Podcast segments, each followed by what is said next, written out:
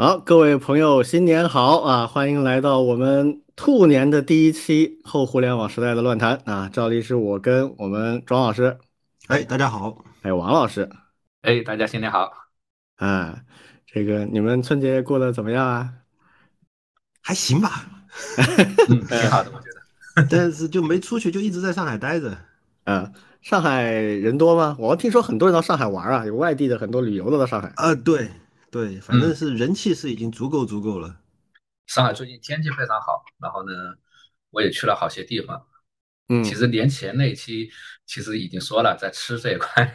对，然后呢，假期这一块呢，其实还是做了挺多的一些事情的。对，特别是对，因为毕竟三年了，对，然后呢，除了回老家以外，对，那回来以后呢，其实也是和我们家的小朋友啊，对，一起逛了些地方。对，其实还是挺有一些人气的，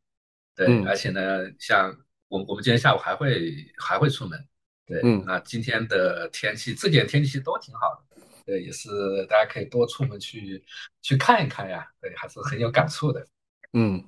天气比较晴朗，但是最近几天气温都比较低，所以出门还是要要注意保暖啊啊！我在上海住了这么些年啊，就还是有挺多地方我都没去过。这就是大城市的问题，就是你一般平时很难得去城市里面一些犄角旮旯的地方去逛一逛，看到的都是城市外观部分。如果真的这个静下心来去探索一下，其实还是有很多很特别的地方的。啊，上海这个城市还是很有特色的。我跟王老师一样，也也是回回了一下老家，呃，回武汉。那武汉的天气跟上海就一样啊，呃，就也是就气温比较低。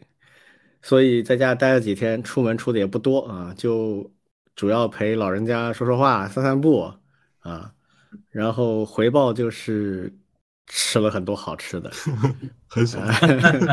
武汉好吃的东西太多了 啊！对，而且就我上次说过嘛，就武汉这个地方很奇特，它的好吃的东西都不太流得出来啊，都不像这个川菜、湘菜，虽然也没有当地的那么正宗哈，但毕竟你在全国各地都吃到。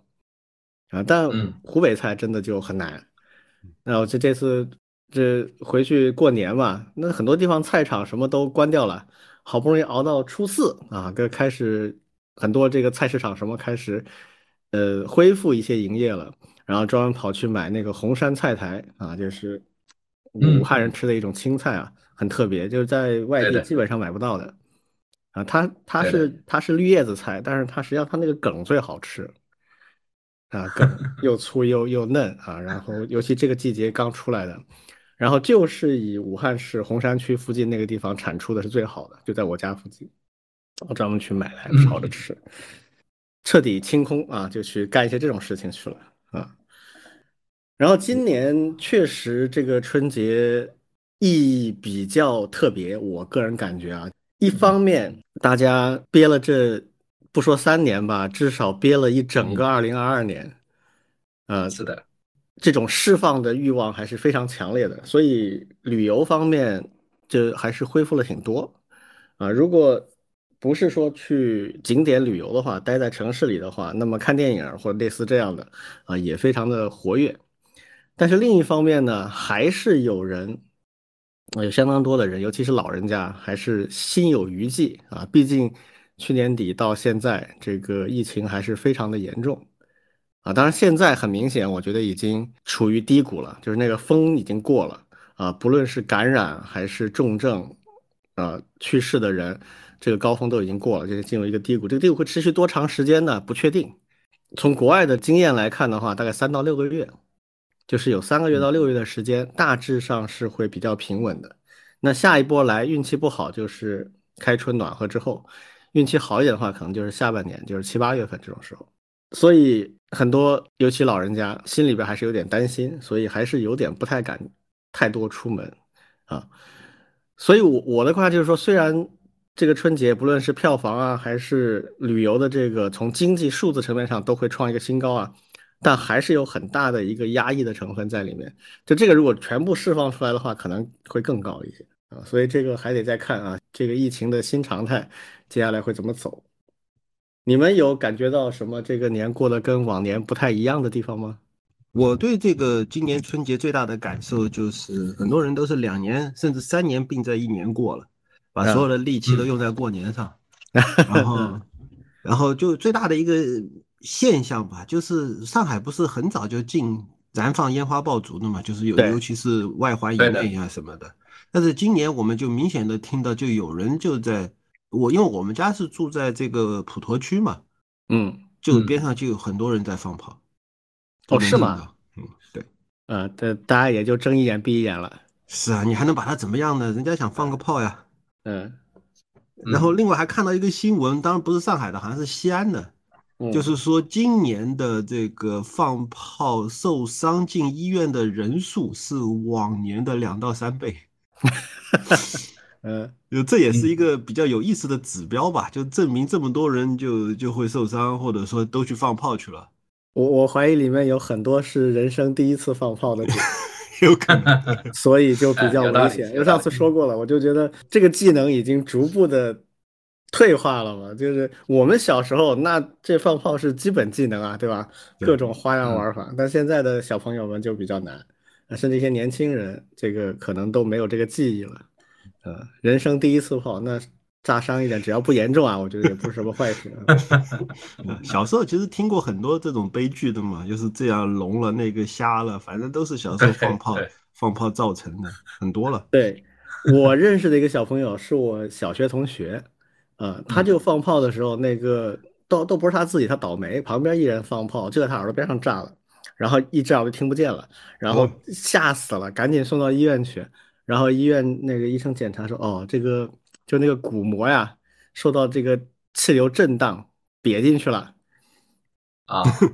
对，然后用一个吸管一点轻轻的吸一吸，把它再吸的，不，再重新对向外鼓出来，哎，鼓出来了，OK，这跟那个坐飞机有点像了，就是。类似类似，就是它那个内内外气压的突然变化，那个鼓膜其实很薄很薄嘛，耳朵里那个鼓膜，它是一个向外凸起的。那才能够震动听到东西嘛，一下子咦瘪进去了，然后这重新修复一下啊，就是放炮的这个，我们小时候这种事儿就多了去了。我我手背上就有一个小伤疤，就是当时那个自己玩炮的时候炸了一点点，啊，就是就一直有个小印记，有一点点透白，这都几十年了啊，留下了记号。嗯，另外一个算是过年的保留节目，就是陪着老人家打麻将啊。对这个这个其实其实老人家你你你跟他打完了他就很高兴，因为因为平常不太容易坐在那跟他们聊很多话，尤其像我儿子已经已经大到这种程度，平常不会坐在那一直跟老人家聊天，但打麻将就是一个很好的一个交流的办法。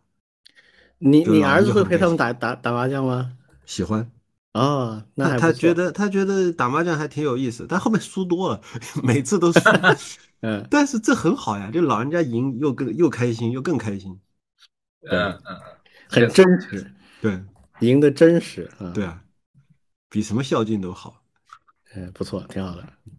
春节假期太短了啊，我我非常支持最近某些政协不知道人大的委员提出来的，春节这个假要放长一点，嗯，放到正月十五最好，我觉得至少先改成五天一个礼拜的假期吧。现在你春节这种，呃，中国这么重要的节日，才三天，这个我觉得实在是说不过去。你改成五天之后，那至少有一个完整的礼拜不用调休，然后，嗯，各个公司或者单位，那他们可以再做一些。额外的安排，你比如说国家有一个礼拜，你再拿一个礼拜年假，因为哪怕刚毕业的孩子也基本上能凑出一个礼拜的年假，两个礼拜就干很很多很多事情了。现在确实这个年味儿不太足啊，跟这个有很大关系。而且未来我觉得刺激消费是我们最大的一个挑战之一啊，真值得考虑了啊。嗯，好像也不会引起什么不得了的事情。我我不觉得它会引起什么很严重的后果，应该不会啊。好，那这个春节就这样了啊，我们反正也都陆续复工了啊。呃，我们这一期节目呢有三个主要的话题啊。呃，第一个，我们先来聊一聊一本书啊。这个话题呢是在我们的听友群里面有朋友分享的。那提到这本书，这本书叫《毫无意义的工作》啊，英文原文叫 “bullshit jobs”，就是那些狗屎一样的工作啊。我们这边翻译的文明了一点，叫“毫无意义的工作”。啊，这本书我没有看啊，但是在群里面，我们一位听友提出来之后，引起了挺活跃的一些讨论，所以我们今天来，嗯，跟大家简单的介绍一下。呃，这个要不老庄先来说说？好，我也是因为好奇嘛，然后就去找到了这本书。其实之所以好奇呢，也是，呃，大概一年多以前听那个看理想 APP，有一个叫梁杰的上海财大的老师，他是经济学讲。他是讲叫身边的经济学，然后就有一期番外，他就在吐槽这本书。嗯，他他就是从一个经济学家的角度纯粹吐槽嘛，嗯，就是类似于就是说，如果你不懂经济学，你会无法理解社会上很多现象，然后就是觉得啊这些东西都没有意义。嗯哼，但是就最简单的道理，老板愿意付钱给你，就证明他觉得你这岗位值钱。是的。那那你说毫无意义？你说毫无意义，这个话本身就是一种呃很奇怪的逻辑嘛。所以，所以我就会感兴趣。但其实当时听完梁杰老师的那个番外以后呢，我也没去找书来看。正好这回群里面有有朋友在分享，然后他其实分享的这么一段话，基于这段话，然后我再去找书来看的。大概的意思就是说，社会中似乎普普遍存在这样的情况：一个人的工作越是明显的对。他人有益，他得到的酬劳就越低。这个听上去就非常的像一种反反话，但是他确确实是认认真真在论证这件事情。那他的论证是怎么呢？就是说，只要询询问以下几个简单的问题啊。第一，如果这个专业人士的阶层嗖的一下消失了，这个世界会变成什么样？比如说，消失的是护士，完了。这个不可能没有护士，对吧？那么如果消失的是垃圾清理工，完了这个世界就变成满大街的垃圾了。机械师等等，那么这个世界就会受到灾难性的打击。如果这个世界上不再有老师，不再有码头工人，那么生活也会陷入困境。如果是少了小说家，少了这种音乐家，世界也会逊色不少。这个都合理啊。但最后说，如果这个世界所有的私募基金的 CEO 们、游说者，公关研究员、精算师、电话推销员、法警和法律顾问，如果他们都消失了，人类是否会痛苦不堪呢？是否会面临无法生存呢？这个就不好说了。他的意思就比如说吧，没有意义，这些这些职位都没有意义，消失了也无所谓。嗯，这就是他的论证。嗯，这个这个论证其实啊，怎么说呢？我觉得非常的无知啊。对。因为，呃，正好我还在看另外一本书，就叫是一个是一个经诺贝尔经济学奖的获奖者。当然，虽然我们也吐槽过诺贝尔经济学奖了，但人家毕竟是搞经济学的。嗯，诺贝尔经济学奖的获奖者写的一本书就叫《大繁荣》，他讲的就是在西方历史上的这么两三百年下来，三四百年下来，整个这个西方的这个世界是怎么繁荣起来的。最开始的说法是一个社会学家。他基本上就认为是科学家创造了很多的发明，这些发明进入了变成了技术，技术再变成了这个商业应用，然后这个市市场就繁荣起来了。但他说不是这么回事儿，其实，呃，是有一组人或者说一组这种角色共同创造了这样的繁荣。比如说有一万个发明，一万个发明当中有一千个会有投资机会吧，然后这一千个当中可能只有十个能成功。嗯，然后只有一个能上市，最终最终能够能够 IPO 上市，在这样的一个过程当中，其实是整个社会从这个天使投资到风险投资到 IPO 这样的一套体系，构成了对发明创造新科技、新技术、新应用的一套支撑体系。对，没有这样的一套支撑体系，这个社会是不可能变得像现在这么繁荣的。嗯。那么，就当你在说啊，这个什么私募基金的执行官，或者说精算师，或者说是法律顾问，他们有什么价值的时候，他们其实共同构成了这个社会繁荣的基础体系。嗯，而而这个这个作者，他其实完全不考虑这些，他只是在考虑是眼前，明天没有人来收垃圾了，完了我们这个世界完蛋了。嗯，但是他没想过，就是说，如果这个世界少了风险投资。这个世界的发展速度会慢下来多少？会停滞下来停多久？这同样是不可想象的。他，但是他当然他想象不到，他只能够想到眼前的一点，比如说我身边没有护士了，完了没人给我打针了，身边没有收垃圾的人了，完了没有人没有人把我们家垃圾拉走了，这是这是眼门前的困难。嗯，这是这是他的一个呃嗯比较有意思的一个逻辑的一个问题啊。嗯，另外一个就是我还是接着翻他的书嘛，其实。他在说的就是所谓的狗屎工作，或者说毫无意义的工作，他是怎么定义的？他的定义其实是，呃，我稍微读一遍啊，他就说，狗屁工作是一份毫无意义且往往有害的定期领薪水的职业，其无意义或有害程度是如此之高，乃至从事这份职业的人都无法为其找出合适的存在理由。虽然要从事这份工作有一个条件，就是从事者不得不假装这份工作的存在是完全合理的，嗯，但是他也他也很有他自己也解释，他说细心的读者可能发现了我的这个这个所谓的定义有一个地方是含糊不清的，那就是有很重的主观成分，嗯，就是所谓狗屁工作，就是你自己觉得你这个工作是狗屁工作，那么它就是狗屁工作，对，而且他假定。说从事这份工作的人做出的判断是正确的，就是说，假设你你从事的这个职业，如果这个职业里面有百分之五十甚至百分之八十的人自我感觉都觉得自己这个职业毫无意义，那么你这个职业就是毫无意义。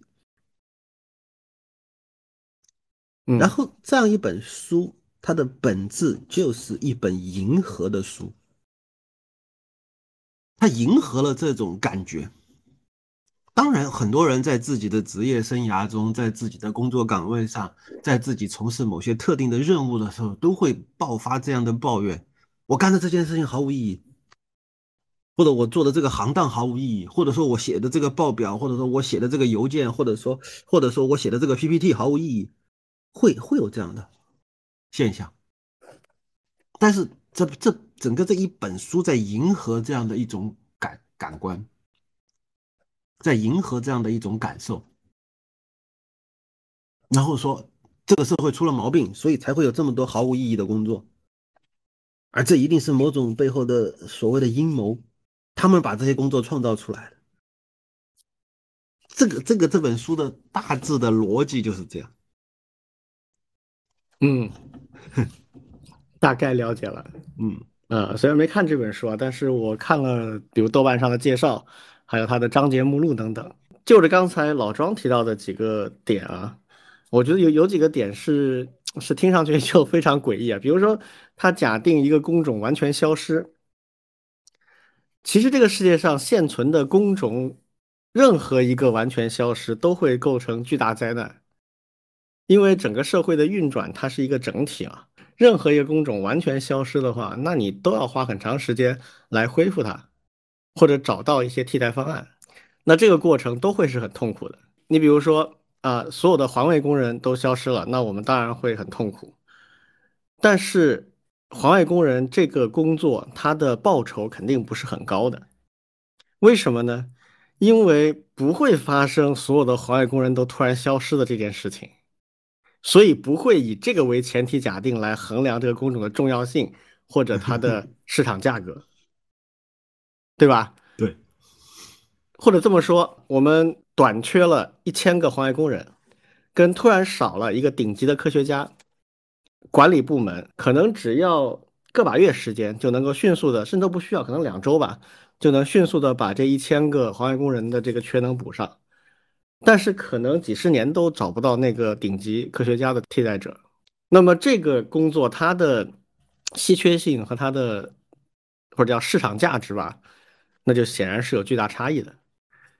所以他这个衡量标准，就像刚才这个老庄提到的，这个非常非常的主观啊。还有另外一个就是，嗯，如果这个不是 job，他的判断标准就是看这个做事的人自己是不是喜欢，那完蛋了。我跟你讲，我以前我们经常会做所谓的叫岗位满意度调查啊，这个是公司管理的一个很重要的呃基础设施，我们大概一年会做一次，嗯。什么意思呢？就调查每个人他在公司里面做的开不开心啊？他比较认可的和比较不认可的是哪些方面？啊，有专业的机构和专业的工具来做这个事情啊，你调查完你就会发现，几乎所有的公司里面的员工一多半都不喜欢现在的工作。嗯，对，啊，然后不喜欢的原因里面，就排前几位的一定有薪水不够啊，希望更高薪水。这两个事情就是我不喜欢现在这个工作，然后我希望赚更多的钱。所以一般来讲，在做统计分析的时候，这两个因素都不太看，根本看都不看，因为所有人都这样。嗯，对，那那反而更关注的可能是其他一些东西，比如说，呃，你对你的上司是不是满意？就是一些经典的问题啊，比如跨部门协作啊，这些东西是怎么样？那么排除下来之后，反而是就是公司管理层可以做些事情的。这些事情做好了，公司能赚更多的钱，那自然也就能够保持一个稳定的涨薪，啊，大家的工资自然也会慢慢提高。因为一般的公司都会努力做到一年涨个百分之十，那就说明这公司做的不错。做的不好的话，就一年涨百分之五，勉强的平抑一下这个 CPI，啊，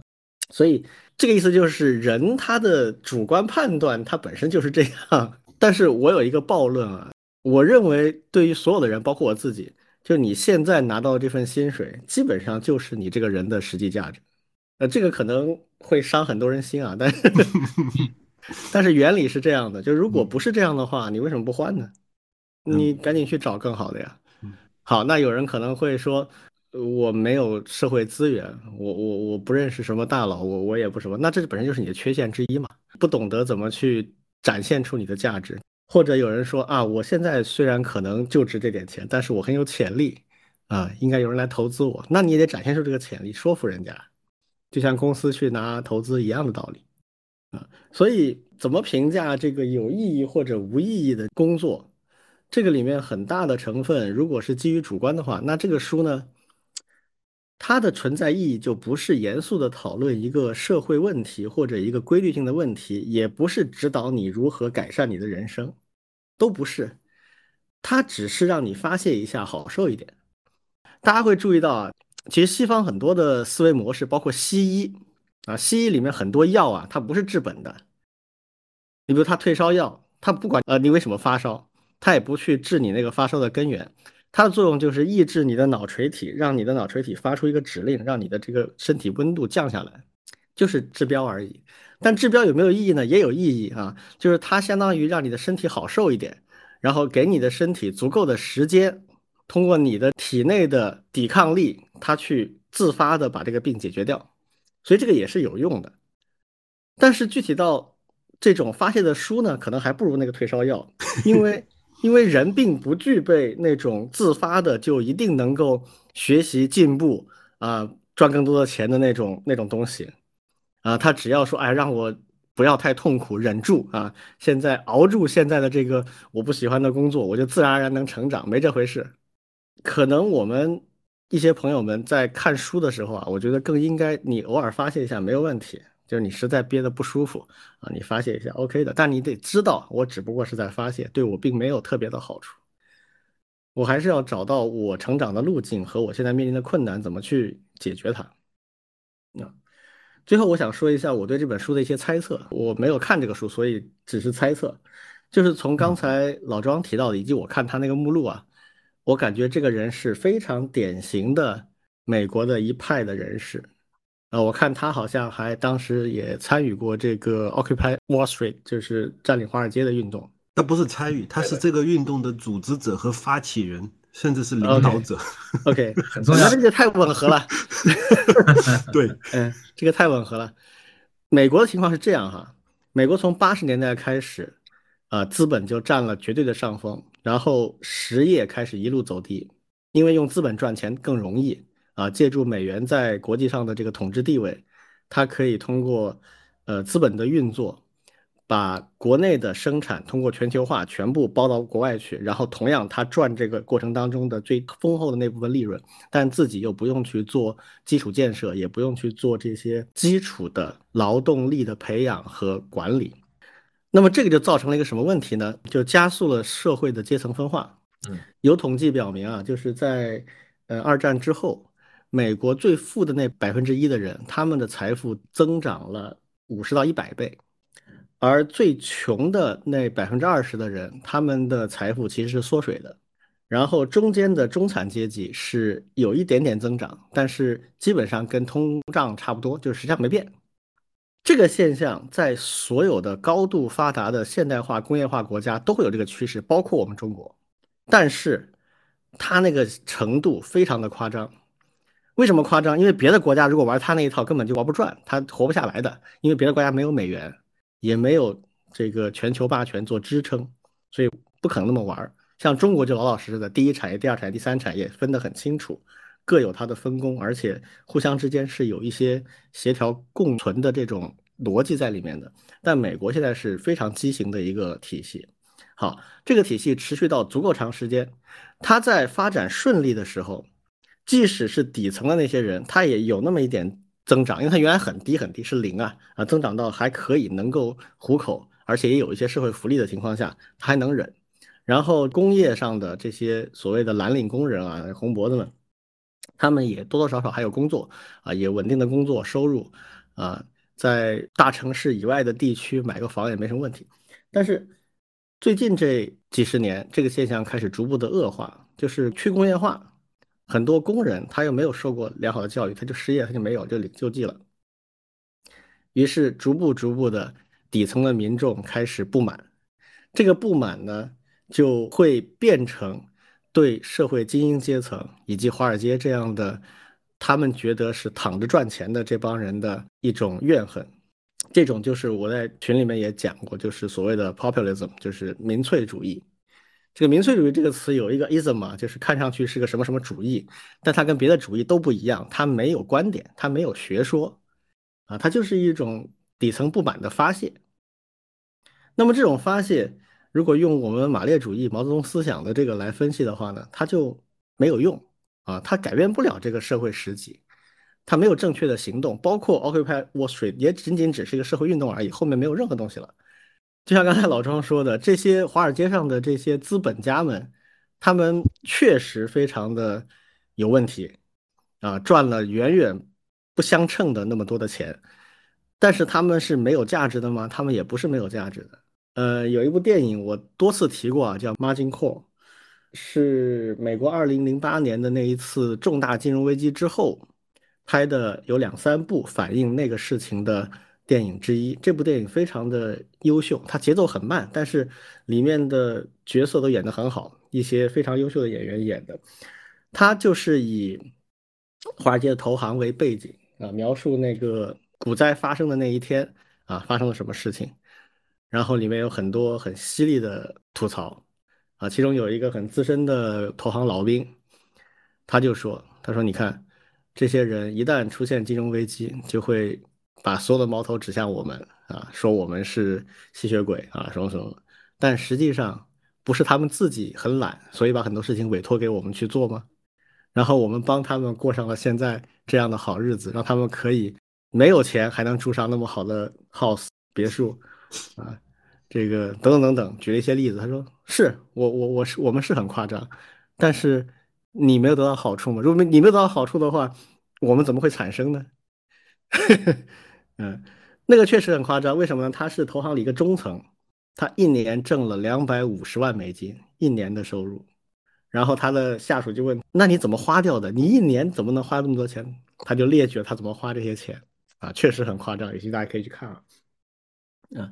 所以这个书它代表了一类的思潮，就他们已经发现这个社会的实践体系里面有问题，但这个问题的根源其实是政治性的、体制性的问题，它跟某个工作设置岗位是不是合理，以及某个人是不是喜欢自己的工作，其实关系不大，啊，它只是代替这些不满意工作的大多数去做了这样的发现，甚至于啊。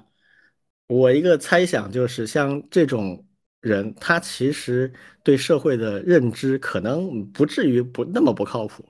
他只是在迎合而已。对我，我再补充两个细节，对，其实是可以很好的印证两位老师的说法。对，第一个细节呢，其实这这这本书它写作的背景，其实他最开始是写的一篇文章，对，其实也是说的，哎，狗屁工作这件事情。然后呢，文章出来以后，其实是获得了热烈的追捧。对，不仅是百万级的阅读量，对，还有翻译了多种论文，哎，然后那作者其实就挺来劲的嘛，对，也确实大家挺解气的。然后呢，他就试图用这本书去系统化的去支持他在文章里面的这样一个观点。对，那具体刚才其实两位老师已经提了。第二个呢，其实作者在做系统化，对，当然这个系统化呢，其实在我们看来呢，可能是不是那么牢靠的。对他其实做了很多的一些用一些大的词去概括一些具体的事情，像什么价值呀、贡献呀。意义呀这些东西，然后呢，用一些呃碎片化的一些例子，对，包括他书里面举的一些例子去做一些支撑，对他其实也是做做做一些分类，对，就是刚才大家都提了的，对他在里面其实做了一些总结。第一个呢，就是呃生产性努力和分配性努力，对，就是两类不同的这种工作的性质。然后呢是比较支持这种生产性的啊，就觉得生产性的这种工作，哎，其实意义或者是价值更多。但是呢，现在更多的这些人去追求的是啥呢？不是生产性的，是追求的是分配性的这些东西。其实就是刚才那个李老师这边所所所提到的，对。但是呢，这个呢，这种非常粗糙的这种划分，其实是很难去描述我们现实生活当中的这样一个例子，现实当中的这种情况的，对吧？第二个呢，其实他也在书里面，对 我顺便说一下，我昨天翻了一下，发现我其实有这本书的，我只是没没怎么看，对我有这本书的，对，然后呢，我看了前面的一些一些内容，然后有有有点忘了，对我觉得我们这个分析还挺好的，就是我今天有了我们这个讨论以后，我接下来再去看，我相信我会得到非常不一样的一些一些一些观感呢。对，第二个细节是什么呢？其实他总结了，对他觉得最。不靠谱的五大类狗屁工作，对，包括什么随从啊、打手啊、打钩子啊、分派子。那里面其实有一个，其实和我们相关的，就是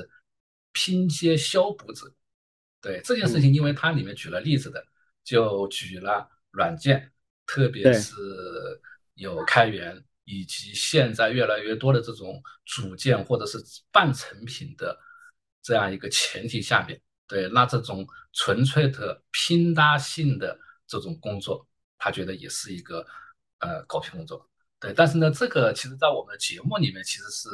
有聊到过好多次，对。这种呢，其实也是需要在现有的这些工作内容的模式下面，其实是需要工作者去升级你的思维的，对。其实就是随着技术的发展，对，其实我们是需要用另外一种方式，或者是我们需要去发展我们自己新的能力。来适应这样一些变化，对不对？包括我们前面所聊的，现在像 AI 能够做越来越多的事情以后，我们人应该做什么？对吧？我们更多的应该去做编排，或者是利用这些能够自动化的一些工具去帮我们做更创新的一些东西，而不是说直接把我们这个岗位描述成啊，它是一个狗屁工作。但当然，这个确实也很解气，也很迎合刚才李老师所提到的这种。西方的这种贫富差距越来越大的这样一个一个现状，对，但是呢，它其实不解决问题，嗯嗯，这个是我听了刚才两位老师以后，其实我也是还挺有收获的。对他提的这个就是基础的劳动和分配，其实基础的劳动创造实际的社会财富的这一波，跟分配社会财富的这一波，其实，哎呀，这其实我觉得很多朋友们。有兴趣，真的要深入的去读一读马列里面的正经济学，其实很多东西在里面都有答案。分配者是很重要的，但是不代表分配方案就是对的。呃，之所以这个人他有他要去发动这个占领华尔街的运动，他要去写这样的文章和一些书，其实代表在那个社会里分配体系已经出了很大的问题。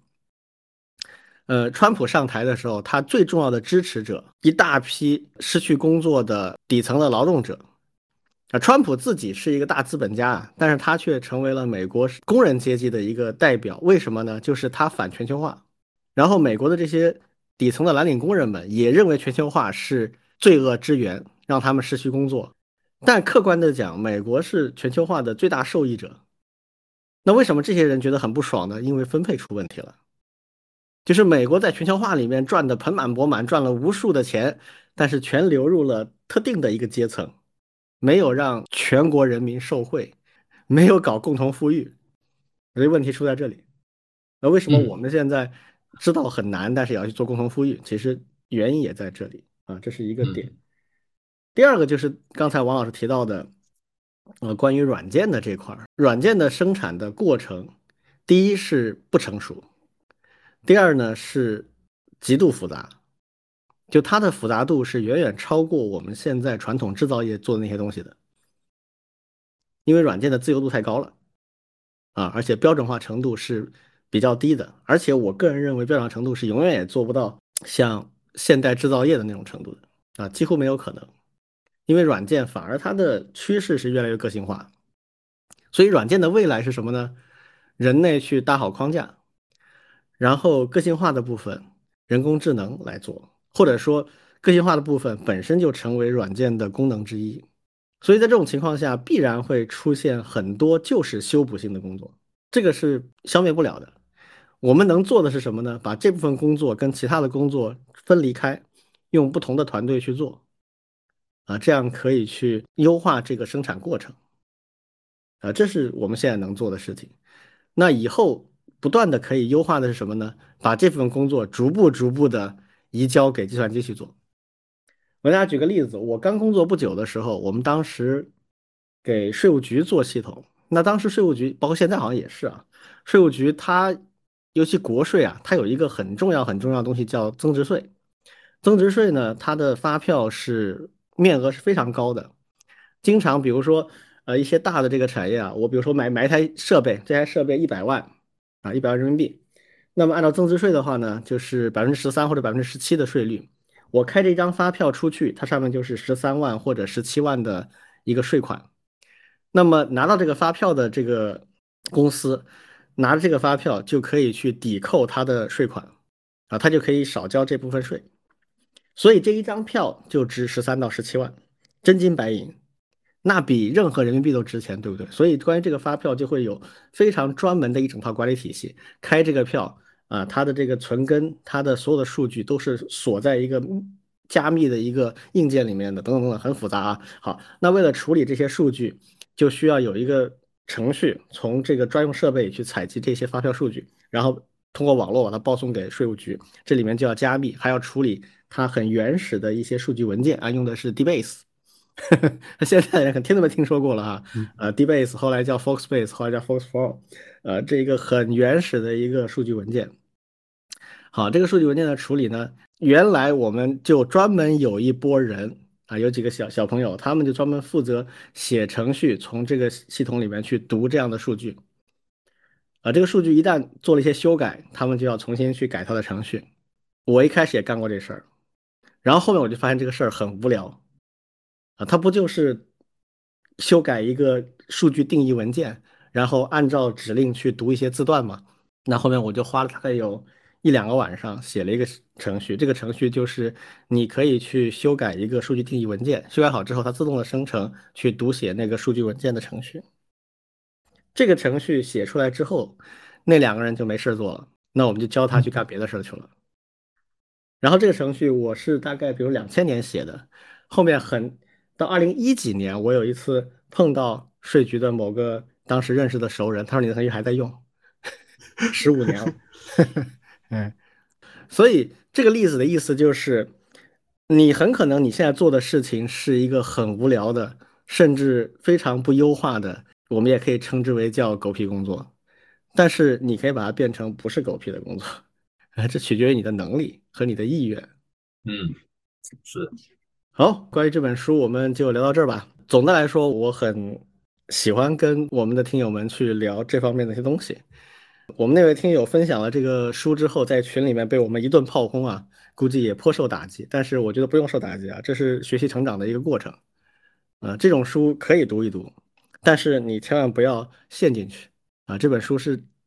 对你是有一定意义的，但是很可能对大多数人来讲不是你最需要的，啊，你需要的可能是另外一些东西，啊，这也是我们这个节目想帮助大家去找到的一些东西。下一个话题啊，我们来聊一聊关于大学教材和大学学习的一些正确姿势啊，这个来源于一个新闻，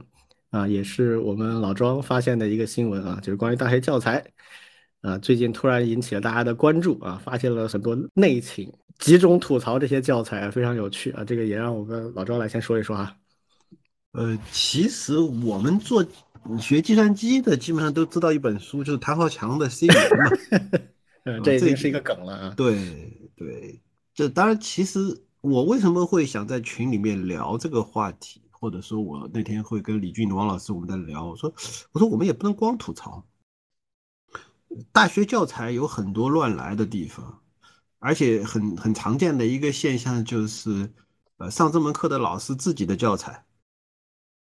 当然有好的，如果这个老师正好是一个大牛，但也有可能这个老师很弱，他也还在用他自己的教材，你也只能听着，那咋办呢？就是教材也就那么样，但是大学不是这样的，大学不是中学，不是小学，不是说因为教材烂，然后我们就没办法了，大学是可以自学的地方，所以我才会跟王老师、跟李俊来讨论，说要么我们这一期讨论一下，怎么样在大学里自学吧。所以那 个教材垃圾这件事情吐槽当然无所谓，但是它只是一个吐槽的影子。我们真正要解决的问题，或者说真正想要讨论的问题是，我们怎么看待读大学这件事情，或者说同样的大学四年，你怎么样才算是不白过，才算是能学到些东西？那肯定不是说老老实实的把所有的课上完就算是读大学了，肯定不是。所以想跟大家讨论一下这个话题。嗯，首先这对大学教材的吐槽啊，这个我也干过啊，而且我还吐过一些嗯比较严肃的槽。我在一四年自己开始做编程教育的一些研究的时候，我把国内的最好的几个大学啊，清华、北大、复旦、交大啊、武大的。还有华中理工的啊，这这几个我把他们的计算机系的本科的教材，尤其一年级、二年级的几个教材，我拿来看过。啊，还有刚才老庄提到的这个谭浩强的 C 语言，这就不用讲了，这这已经成为一个梗的。嗯，然后我把这些教材的在美国的一流院校对应的一些教材也拿出来，都做过一些很深入的研究，我就发现确实有巨大的差距。所以可以明确的讲一点，就是大学教材是可以编的比较好的，而我们现在绝大部分的大学教材编的是不好的，至少在计算机这个专业领域是这样啊。所以当时我也列了一些书单啊，就是如果你想学哪个方面的计算机的基础的课程，那有一些推荐的书。啊，我那时候做的时候，很多书都还没有翻译成中文。比如我经常讲的一个很我很推崇的一本教材，就是 CSAPP，就 Computer System as Programmers Perspective，就是从编程者的视角看计算机系统。这本书是卡内基梅隆大学的老师编的啊，也是呃卡内基梅隆就是 CMU 的计算机本科生二年级的课程。还有非常经典的 SICP，嗯，啊，这个是 MIT 的。计算机程序设计的一年级的课程 SICP 大家一直有一个传闻啊，就是说它这个比较难学啊，那个是故意的啊，就是他们的老师们有他们的一些教学的思考或者他们的一些理念和信念，但是 SSAP 实际上有人在网上做了一些东西，就是让他学起来更容易一些，呃，方法很简单，就是围绕他的习题来做。一道一道习题的解析，而且用你熟悉的语言去做，啊，有有很多人做这方面的社区的一些贡献，啊，总而言之就是说，这个教材它本身的优秀，跟它呈现出来的样子是两回事啊，它的思想和它的目标和它的内涵是没有问题的，那么对它的学习就有一整套的方法可以支持它，但是国内的一些教材，比如像这个唐小强的 C，它绝对是就是从骨子里就有问题，所以它已经没法救了。啊，多大的手术都没用，这本书的根子就错了。就是没有谁在大学一二年级学 C 语言的时候是需要学那样一本教材的啊，所以这个话题我觉得吐槽到这个程度就差不多了。就是我们认知到这个情况，教材可以更好，但现在就是不好，那怎么办呢？啊，你总还是要学的，对不对？所以这个里边就有很多的办法。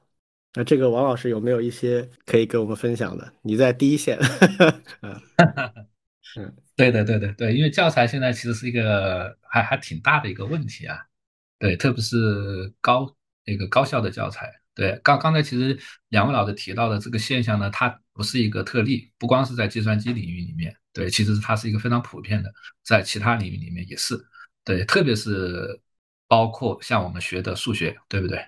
对，国内的数学的教材还有和国外的其实差别是挺大的。对，我觉得一个挺大的一个点呢，其实就是，嗯，从形式上讲，就是你会发现国外的教材都特别厚，对，而且它的题目也是特别多，对，各种背景也是挺多的。国内的很多的一些材挺薄的，对，包括我们以前学的一些数学，对，然后上面基本上就是一些公式，然后一些习题就结束了。对这个呢，其实和他的一些目的和他的教学方法也是有关的。这个呢，就是刚才庄老师所所提的一个，就是自学。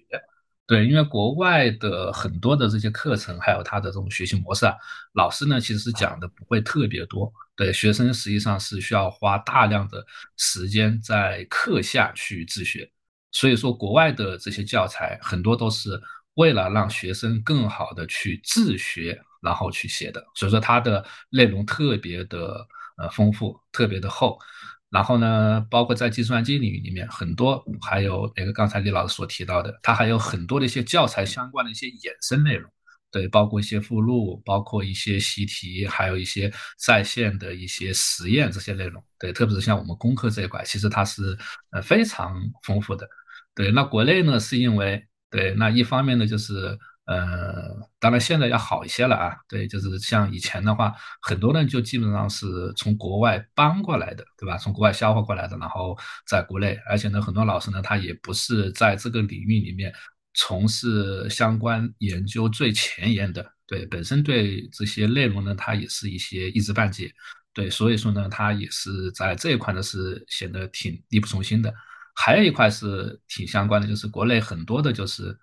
挺注重所谓的一些课堂教学，对，然后呢，在课上其实讲的是，呃，非常的细，对，使得而且国内大家也知道，就是呃，我们的学生的课程压力、学业压力其实还是挺大的，没有太多的一些课外的一些时间，对，使得甚至我们在一门课上所花的时间，其实还不如国外，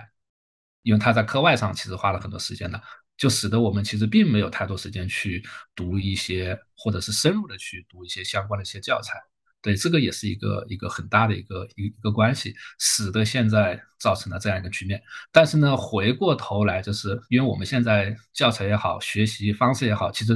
最大的那个服务对象其实还是我们同学嘛。对，其实一个很重要的一个模式，其实就是学生的自学和自读、自主能动的去学习这件事情。对，那这个呢，其实就是我们接下来可能要要聊的一个很很重要的点，就是在大学究竟如何去学习。对，那我们这里先假设啊，就是不管大家在学业压力有多大，对，那你总会有一些课外的一些时间，或者是你自己的时间。对，那我们就可以先。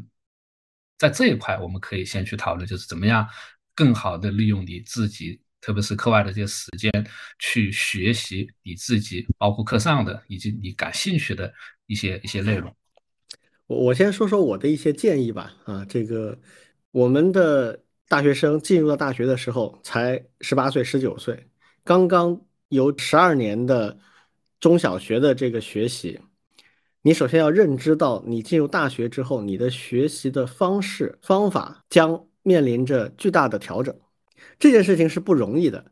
我还是举我个人自己的例子，我不客气的讲，我在中小学十二年都是学霸，啊，保送进国家这个嗯最好的几所学校之一。然后我花了多少时间呢？我花了将近两年的时间，才完成这个学习方法的调整，就是。你中学的时候行之有效，而且说老实话，我在中学是属于不太用功的那一类，就是我不用花特别多的时间就能学的还不错。我已经有一套自己的学习方法，但是到大学之后，我突然就发现一点效果都没有，它完全不一样。它要求你在一个学期的时间里面啃完的内容，几乎相当于高中三年的。比如我们当时，呃，一年级数学要学这个数学分析跟线性代数。因为我们是理工科的啊，就如果是文科的话，可能这两个课程分别叫做高等数学和高等代数，啊，反正就是本质一样了，就是一边是微积分，一边是向量矩阵。嗯，这个是大学你进来必然要学的，对吧？一年要学完这两门课，这两门课内容，我觉得实际上是差不多跟高中三年的数学的量是差不多的。所以我一下就发现了，如果按照那个时候的方法，啊，上课认真听讲，然后呃把上课内容消化掉，然后做完习题就掌握了这一次课的内容了，那是绝对不可能的。因为你你跟着课堂教学走，已经不可能完成你需要的学习目标了。呃，数学还算是我的强项了，但是说难听点，我一年级学两门数学真的是受了很大的打击，直到学期的后半段，我才慢慢开始找到一点感觉。啊，最后考的也一般啊，就不算很好，挫折感很强，这就是现状。但这个现状是有它的道理的，因为大学它培养人的思路和目标跟中学是不一样的。中学是整齐划一的，所有的高三毕业生他的需求、他的要求是完全一样的，就是通过高考。啊，高考虽然现在有很多分，但是基本上要求也差不多，因为都是同一个教育部制定的课纲和考纲拟出来的考题，最多有些花样，但本质是一样的。但大学完全不同，大学是一个每个人都不太一样的一个学习经历，你的最未来的这个培养的目标也是你自己定的，不是大学给你定的，所以这是最大的分别所在。好了，那这种情况下，你必须有一些战略战术啊。我后面战略战术是这样的，我跟大家分享。第一，我把课程做了一下分类啊，哪些是我混一混及格就好的。我只要是上课，然后最后能及格就行。这种几乎你不用投时间，只要去上课，然后该做的作业做，呃，有些甚至你都不用做啊，悄悄的讲。考前有一套比较好的突击方法啊，你找到一个足够好的同学帮你能够突击过考试就行了。这是一类，这一类尤其在三四年级会有一堆啊这种课。第二类是你必须花时间学的，它是后来课程的基础，不管你喜不喜欢，你都得学。这一类跟第一类其实类似。啊，就是你也不用花特别多的时间，但是你得找到一些技巧，比如说抱好一个大腿啊，这个非常重要啊。所以在学这个班上面找到一些大腿抱是非常非常关键的，这个提升 你大学学习体验的一个秘籍啊。找不到的话，你就会惨很多。这个，所以大学里人际关系很重要啊。最后一类是你真的想学好，而且你很清楚的知道它对你未来的呃社会生活，你未来找工作是非常重要的。那这一类呢，你就得花时间，因为一切的一切根基都是你得花时间，而时间在大学里面是一个稀缺资源，所以我说前面这么多，就是为了把时间花在这一类上。这一类是你以后真的会一直用得着的，而且非常重要的课程。那这些课程呢，你就必须把所有的资源都用起来，尤其是网上的资源，啊，去寻找对你来说最有价值的部分。比如我举个例子啊，学 C 语言，那你很快你就听说了，也发现了，啊，这个著名的 C 语言这本教材是不靠谱的。但网上学 C 语言的东西多了去了，啊，有很多懒人包做的非常的细致而且有价值的，啊，那你就去学吧。啊，但是这个还不够啊，你可能还要多多听我们这样的节目，来知道真正对你有用的。如果你想成为一个程序员的话，别的别的专业我不敢聊啊，但是，呃。就是如果是计算机相关的话，那你真正需要的关键的能力，其实不是 C 语言，是其他些东西。呃，比如说你得知道程序设计的一些基本原理，也就是我们讲的抽象逻辑、分而治之这样的一些关键性的策略。这些东西恰恰就是像 SICP 这样的教材讲的最深入、最透彻的。但是如果你觉得啃不动 SICP 也不重要，有跟它类似的、能达到类似目的的一些东西，去搜、去分享、去到处找。啊，然后花时间去学，去练。你像计算机这种课程，你不论学什么，你都必须花很多时间去动手去操作的。那这种时候，你就必须要花时间去自己写程序，让它 run 起来。呃，而不是像这个大家吐槽最多的谭老师的 C 语言，就是说你照着他的程序，把他那个 Hello World 程序录进去，然后你发现编译不过。呃，原因就是他没有结合实际。他甚至没给你讲清楚，你必须用什么样的编译器才能过，因为 C 语言它，嗯，不同的编译器、不同的标准库，它是有一些细微差别的。尤其在早先时候，这个，嗯，各种标准统一做的不是特别的好的时候，那这种书就就很难学嘛。但是网上其实有很多好东西，你可以去，呃，很好的去做的。那我就先说这些，你们两位，嗯，我来说点不一样的。嗯，我我进大学，我进的华东师范大学，然后是一个综合性的大学。我在这个学校里面干的最多的事情不是学计算机，因为我本身也不是计算机系的，我是电子系的。然后，其实我最大的感受就是我兴致勃勃的学了很多乱七八糟东西，但是这恰恰是最有收获的部分，就是就是大学就对我来说就像一个老鼠进了米缸一样的，那里面有多少东西可以随便乱翻，到图书馆里面去随便乱找，然后。如果遇到一些有意思的话题，你也可以去找老师问。如果如果你问对了老师的话，老师也很愿意回答你。然后实在不行，老师有时候有时候他也不知道，那就自己再去找答案。这样的一个过程，恰恰是最有意思的，也是最最锻炼的一个过程。至于具体学了啥，其实不重要。但是最重要的是，你你有能力或者说有信心自己去找答案。嗯。这个是一个很很重要的锻炼的过程，对，这个其实最重要的本事。对，然后图书馆一定要用好，当然现在已经是是网络了，就不仅是用好图书馆了，用好网络，网络其实是一个全世界最大的图书馆或者最大的知识库，这个是我们要想尽一切办法把它的这种资源效率给榨出来，然后为我们所用，这个是可能我们最需要锻炼的一个能力。然后就是，呃，怎么说呢？问题意识，就是在读中学、小学的时候，其实我们不需要有问题意识，我们只需要有解题能力。就是一个题目出来，你把它做了，做出来就就对了，就是对了；错了就是错了。但是到了大学以后，很多时候你要自己发现问题，自己琢磨出一些，哎，这里不对啊。然后你可能去找老师讨论，或者找同学讨论，然后老师说，哎，这个好像是个问题。哎，恭喜你发现了一块新的领域，这个领域还没有人探索清楚，或者当然有可能有人探索清楚了，只不过你还没翻到那篇论文，或者没找到一个人写的文章，或者说是有人已经走过那条路了。但是那个问题是你发现的，然后你想办法去找，说哎，到底谁有过类似的讨论，谁也思考过这个问题，谁也做过探索，他是怎么考虑的？这样的一个过程中。你会发现，你不仅仅是一个简单的说，哎，我要完成学业，我要我要把我的什么什么考试给通过，不是的，而是真的叫做畅游在知识的海洋里，而且会不断的发现新大陆这样的一种过程，这个恰恰是大学才会有的体验。我我觉得培养出这样的一种心态和能力，可能是在大学期间最重要的一种一种锻炼。OK，我先说到这。嗯，我再来补充一下。对，其实大学阶段的学习，其实有一个很关键的一点，就是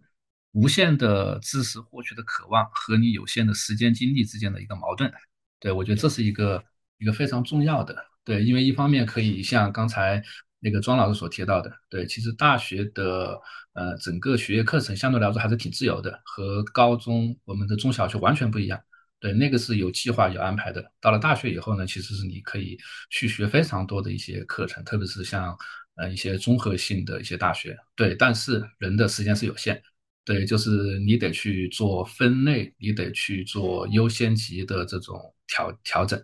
那这个东西呢，其实对于一个刚入大学的同学来说，其实我觉得还是挺难的。对，因为他不知道有些什么类别，也不知道，甚至不知道你后面的一些职业呀，很多都是随大流。对，那一个很好的捷径就是你周围的人，你的师兄师姐，你的老师，对，多去问，多去交流，找到自己的兴趣和你的目标。我觉得这个是，然后就可以像刚才那个李老师所提到的，我觉得那个技巧，我觉得还是挺受用的，就是把课程分分类，对吧？什么课程你需要花很多的时间，什么课程你需要花一般的，我我觉得就可以了。对，这个呢，其实是一个。呃，非常重要的一个战略性的一个一个内容。对，第二个呢，其实是对，因为像其课程之间其实它的差异挺大的。对，那我们可能更熟悉的还是像信息技术、计算机相关的。对，那计算机相关的其实很重要的呢，其实呃一个建议呢，其实还是动手实践，这个也挺重要。对，就是像我们那个时候，对，即便是学计算机，我们去自学，那就背着书包。那书包里面那真的就是书了，没有别的东西，那就是纸笔演算，对吧？你数学去做习题。对我们那个时候基本上就是以题目为驱动的。哎，你学的好不好？就是是不是能把书上一些例题搞懂？是不是能把那个课后的题目去做得好？对，和现实当中的一些问题，还有一些一些实践，其实是比较脱脱脱节的。对，这个呢，不是说一定有大的问题。对，就是特别是等到你高年级以后，对我觉得如果有机会能够以一些实际的一些问题、一些例子，还有一些应用为导向，其实会更加有驱动力。对，那我我举个例子，就是，嗯，我在从中学到大学一个特别不适应的一个地方，就是那个大学课本里面的抽象性的内容一下子变得巨多。对，因为我们在中小学的时候，其实还是有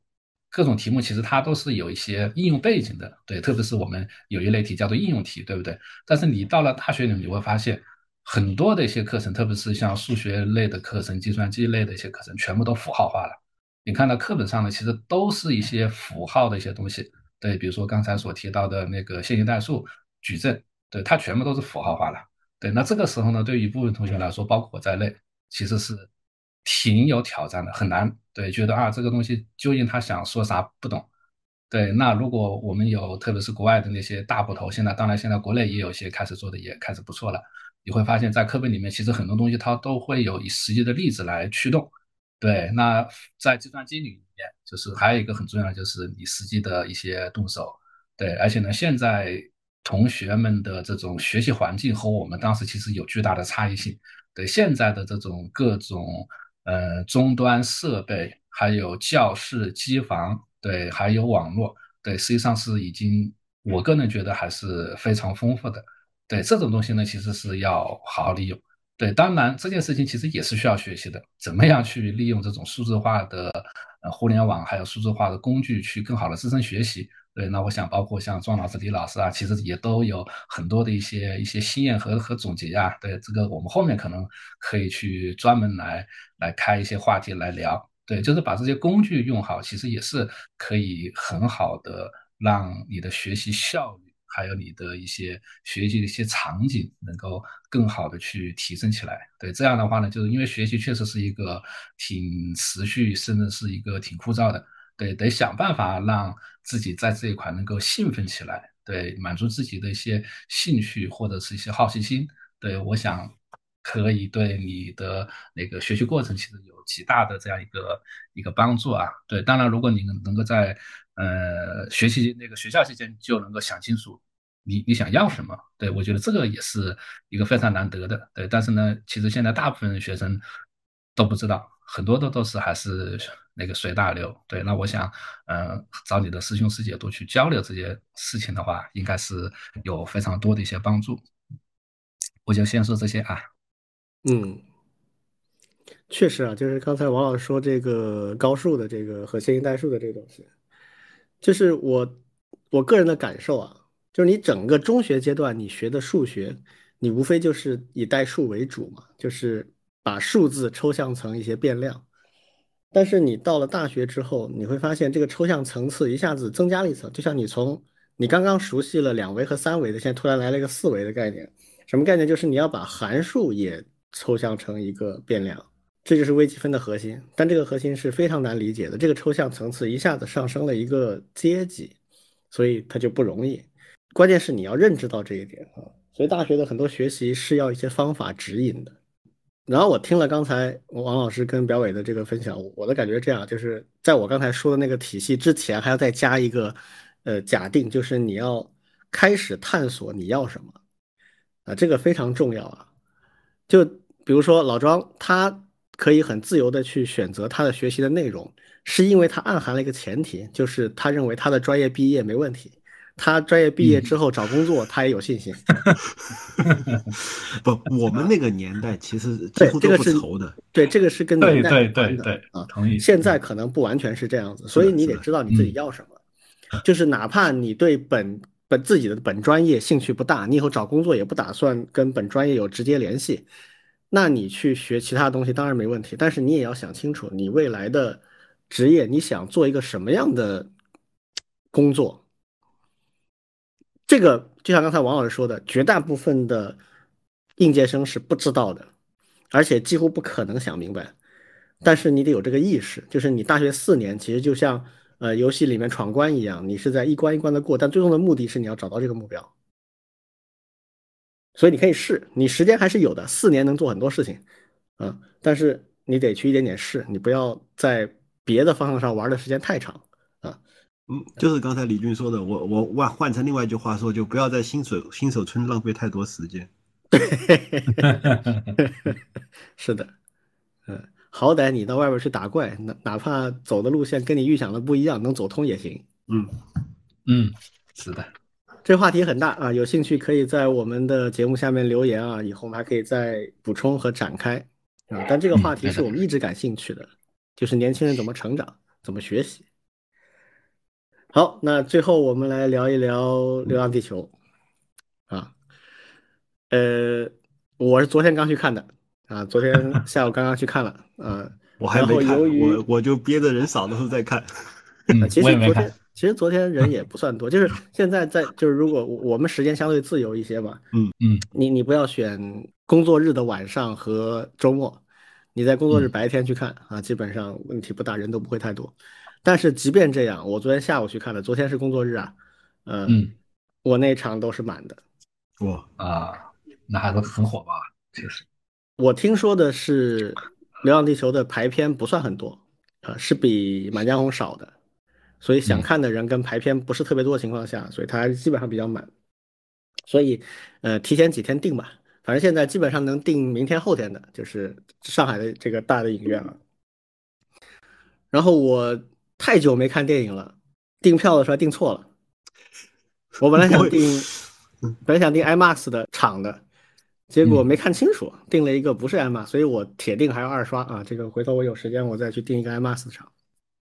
嗯，你们俩都还没看对吧？那赶紧看啊！对，赶紧看。嗯，看了很多小道消息，呃，讨论度极高啊。这个对对，我这样，我我先说说我的观影体验。然后，既然你们两位没看，那我们之后可以讨论一些花边啊，嗯，包括这两天最大的一个跟这个有关的瓜啊，你们听说了吧？这个《满江红》的出品方把几个网红告了啊，其中还告了沈毅老师是吧？对，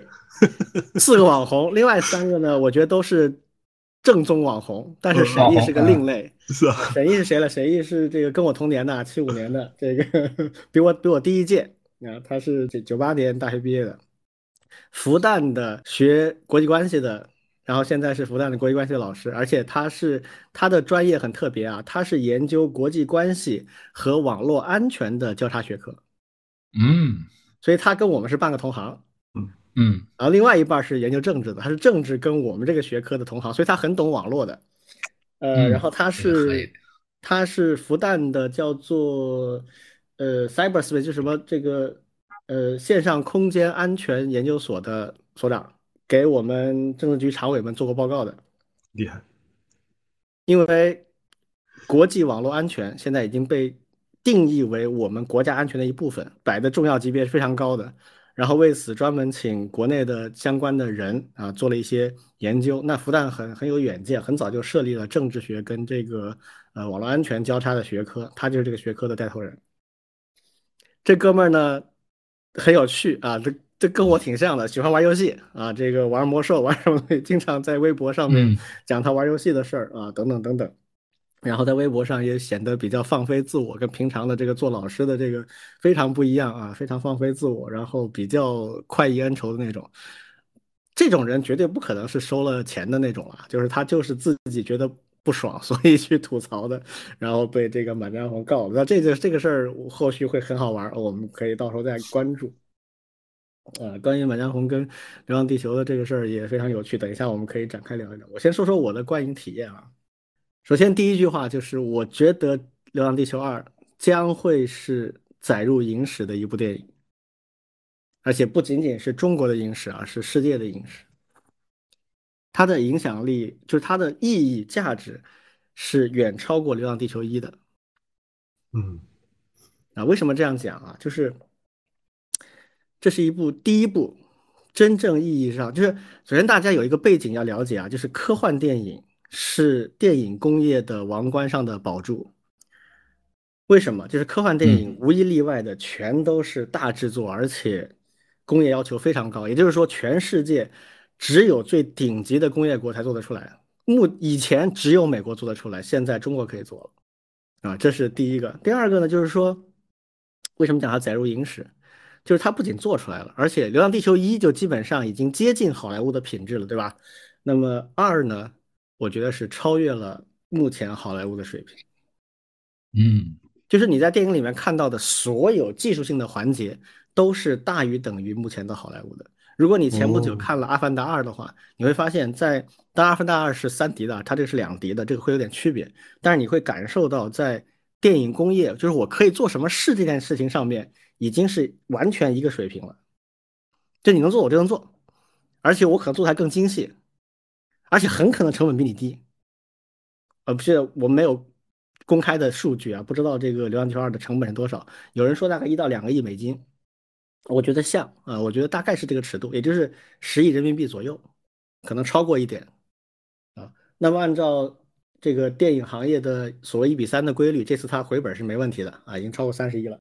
就是它在技术层面上已经完全不输，而且某些环节可能还会更好。然后呢，他在科幻电影的讲故事和立意的层面上，我觉得是超过了最近五年所有的好莱坞电影。嗯，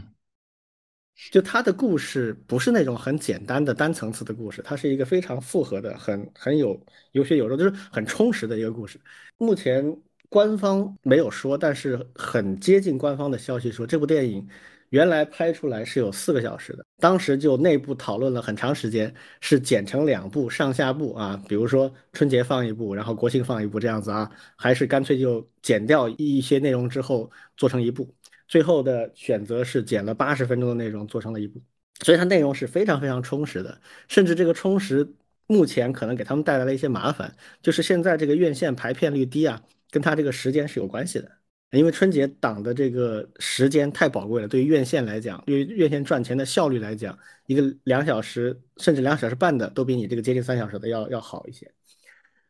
呃，所以它整个完成度已经达到这样一个程度了，就是以至于美国人也挑不出毛病来了。所以现在美国人非常紧张啊，这个呃，怎么又紧张？这个这个片子在在美国是正式上映了，但是就是排片不多，就是试探性的。因为我后面会讲，我我觉得非常可惜的一点是，他他没有做英文配音版，他现在在国外上映的仍然是字幕的那种版本，这个对观影体验差很远啊。希望以后有时间了，他们做一个英文配音版到欧美去好好的上映，一定会有很好的影响。那这个美国现在最紧张的叫《纽约时报》啊，写了一篇文章啊，很长的一篇文章来。来说这部电影啊，就是技术上很好，但是呢，在宣扬一些什么什么东西啊，被抨击了一番。就他能够找的这个毛病，已经不是电影本身了，而是这个电影讲的故事内容。他说这个内容不对啊，呃，宣扬集体主义什么之类的。所以这个从侧面就表示这个电影的高度是前所未有的。哎，挺好啊。我们当年不也抨击美国电影，说什么资产阶级自由化腐蚀我们的人民什么的？我们对啊，但这个是。但这个是八十年代以前，八十年代以后，我们从来没有骂过他们这个了。可以，可以，他们开始警惕我们的文化入侵了，是吧？真的是很警惕。就是你去看，你去看纽什那篇文章，你就觉得，哎，那骨子里透的真是瑟瑟发抖，叫做。好，那好，第二个感受就是这部片子，我觉得它非常非常的有国际野心。这个从几方面可以看出来啊。第一个就是，可能这是我这辈子看过的中国电影里。讲外语最多的一部电影哦，里面有很多角色讲了至少六七八国的外语，啊，英语、俄语、西班牙语、意大利语，啊，日语、韩语都有啊。这个当然比较多的是英语，就很多很多场合都在讲英语啊。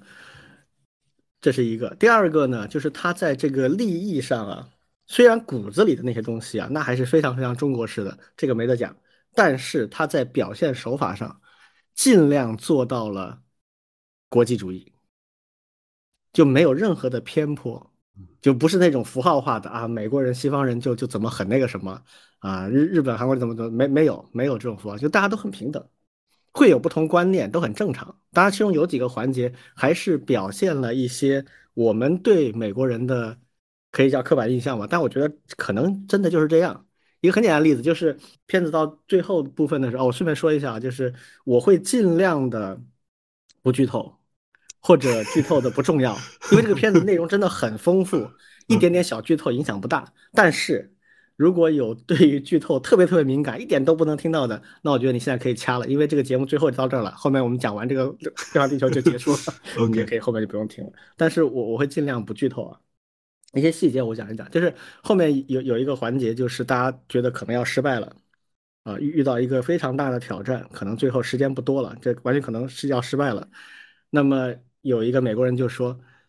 我们不能冒这个风险，如果我们这个时候贸然的启动的话，很可能会造成灾难性后果，地球就被撕裂了。所以我们现在就不要做了，反正反正失败了，我们还有最后一点时间，半个小时，我们回去见一下家人。啊这是非常典型的，我们认为美国人是这样，有人是不是这样，我也不清楚。据我所知，确实有很多人是这样啊，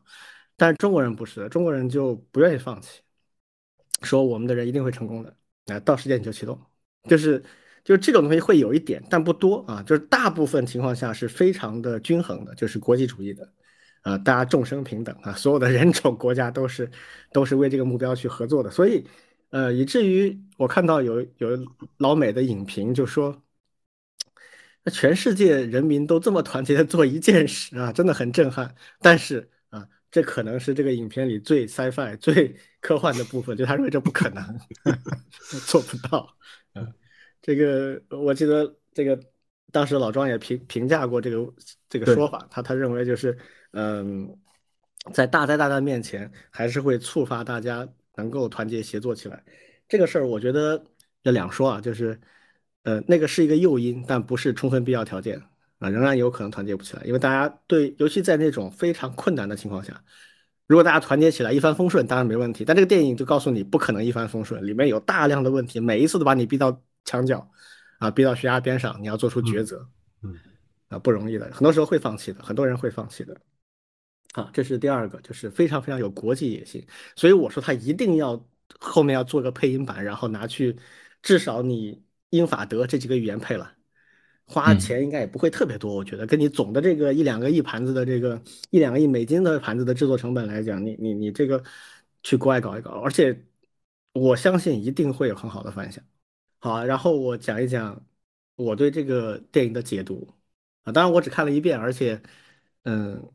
因为这电影这个很长，你你很多时间你花在感受它的这个特效上去了。你体会这个剧情和一些细节就没那么仔细，所以我肯定要二刷啊。但是现在我基本上看明白了它的一些东西，我简单说一下啊。这部分会多少有一些剧透啊，但是尽量不不不透到影响你的体验。首先，我理解这部电影啊，它是有一个大的母题的。虽然它三个小时很长，讲了很多东西，但它是有一个很明确的母题的。整个电影是有三条主线，就是你可以很明确看出来有三条线，三个不同的人啊。然后还有一条暗线，这条暗线是我特别感兴趣的暗线，我后面会讲啊。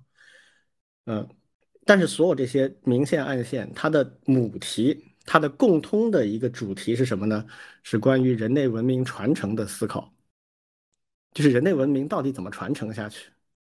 一方面，人类有可能面临灾害就灭绝了啊，那你怎么传承？第二，你不会灭绝，但是你不断的发展，你怎么发展？你往哪个方向发展？啊，就好像我们经常聊的一个话题，我很喜欢的叫 cyborg，就是机械生命和肉体生物之生命之间怎么融合的问题。这也是一种传承和发展，就是到底人类文明的未来怎么传承？那么这三条主线里面啊，第一条是这个李雪燕老师扮演的这个周总理啊，不不是周总理，就他 cosplay 的周总理，嗯，就特别特别像啊，就是我怀疑他以后可以去当特型演员了。啊，甚至于在影片里面，这这个角色也姓周啊，他是他是 UEG，就是这个地球联邦政府的中方的代表。就地球联邦政府，呃，他跟联合国不一样，他是有实权的啊，所以他实际上是他那条主线，实际上代表的什么？代表的是人类社会的精英和领领袖集体，他们是站在人类物种的角度去思考这个问题，就是我们怎么传承，怎么延续。那很显然，他们对。这种领袖集团、精英集团，他对人类的影响肯定是有的。这也是符合我们唯物史观的。唯物史观讲，人类的发展进程啊，跟这个客观现实条件，跟人民的人民群众创造历史，跟少数精英领袖影响历史，这个是不矛盾的啊。人民创造历史是大方向，而这个客观条件的限制和这些关键人物的影响，它是会影响局部的。但这个局部不要小看，它可能会影响你几十年甚至上百年的进程。所以他们的这个团体，他们的认知，然后这里面呢，呃，刘烨老师那演技不用讲了，他是一个看上去很古板，但实际上高度理想主义的人。这个符合大刘一贯的一个观念，大刘一贯的观念是工程师的浪漫主义，就是他一直认为理想主义的人类是创造进步阶梯的关键力量。虽然他自己是一个 工程师，而且他写的文、写的书都非常非常的理性啊，但是他一直认为理想主义是促进人类发展的很重要的或者说决定性因素。这个电影里同样也是这个观点啊。然后第二条主线就是吴京啊，金哥扮演的刘培强，还有他老婆就是这个王志扮演的韩朵朵，这一对他们就是传统的人类传承，就是相爱、结婚、生子。啊，然后遇到灾害的时候，永远把孩子放在第一位，这个就是很传统的、朴素的一种传承观。那么他面临生离死别的时候，他的观点就很简单，就是我要传递下去，所以我的孩子是第一位的。然后第三条线就是刘德华啊，刘德华扮演这个叫涂恒宇，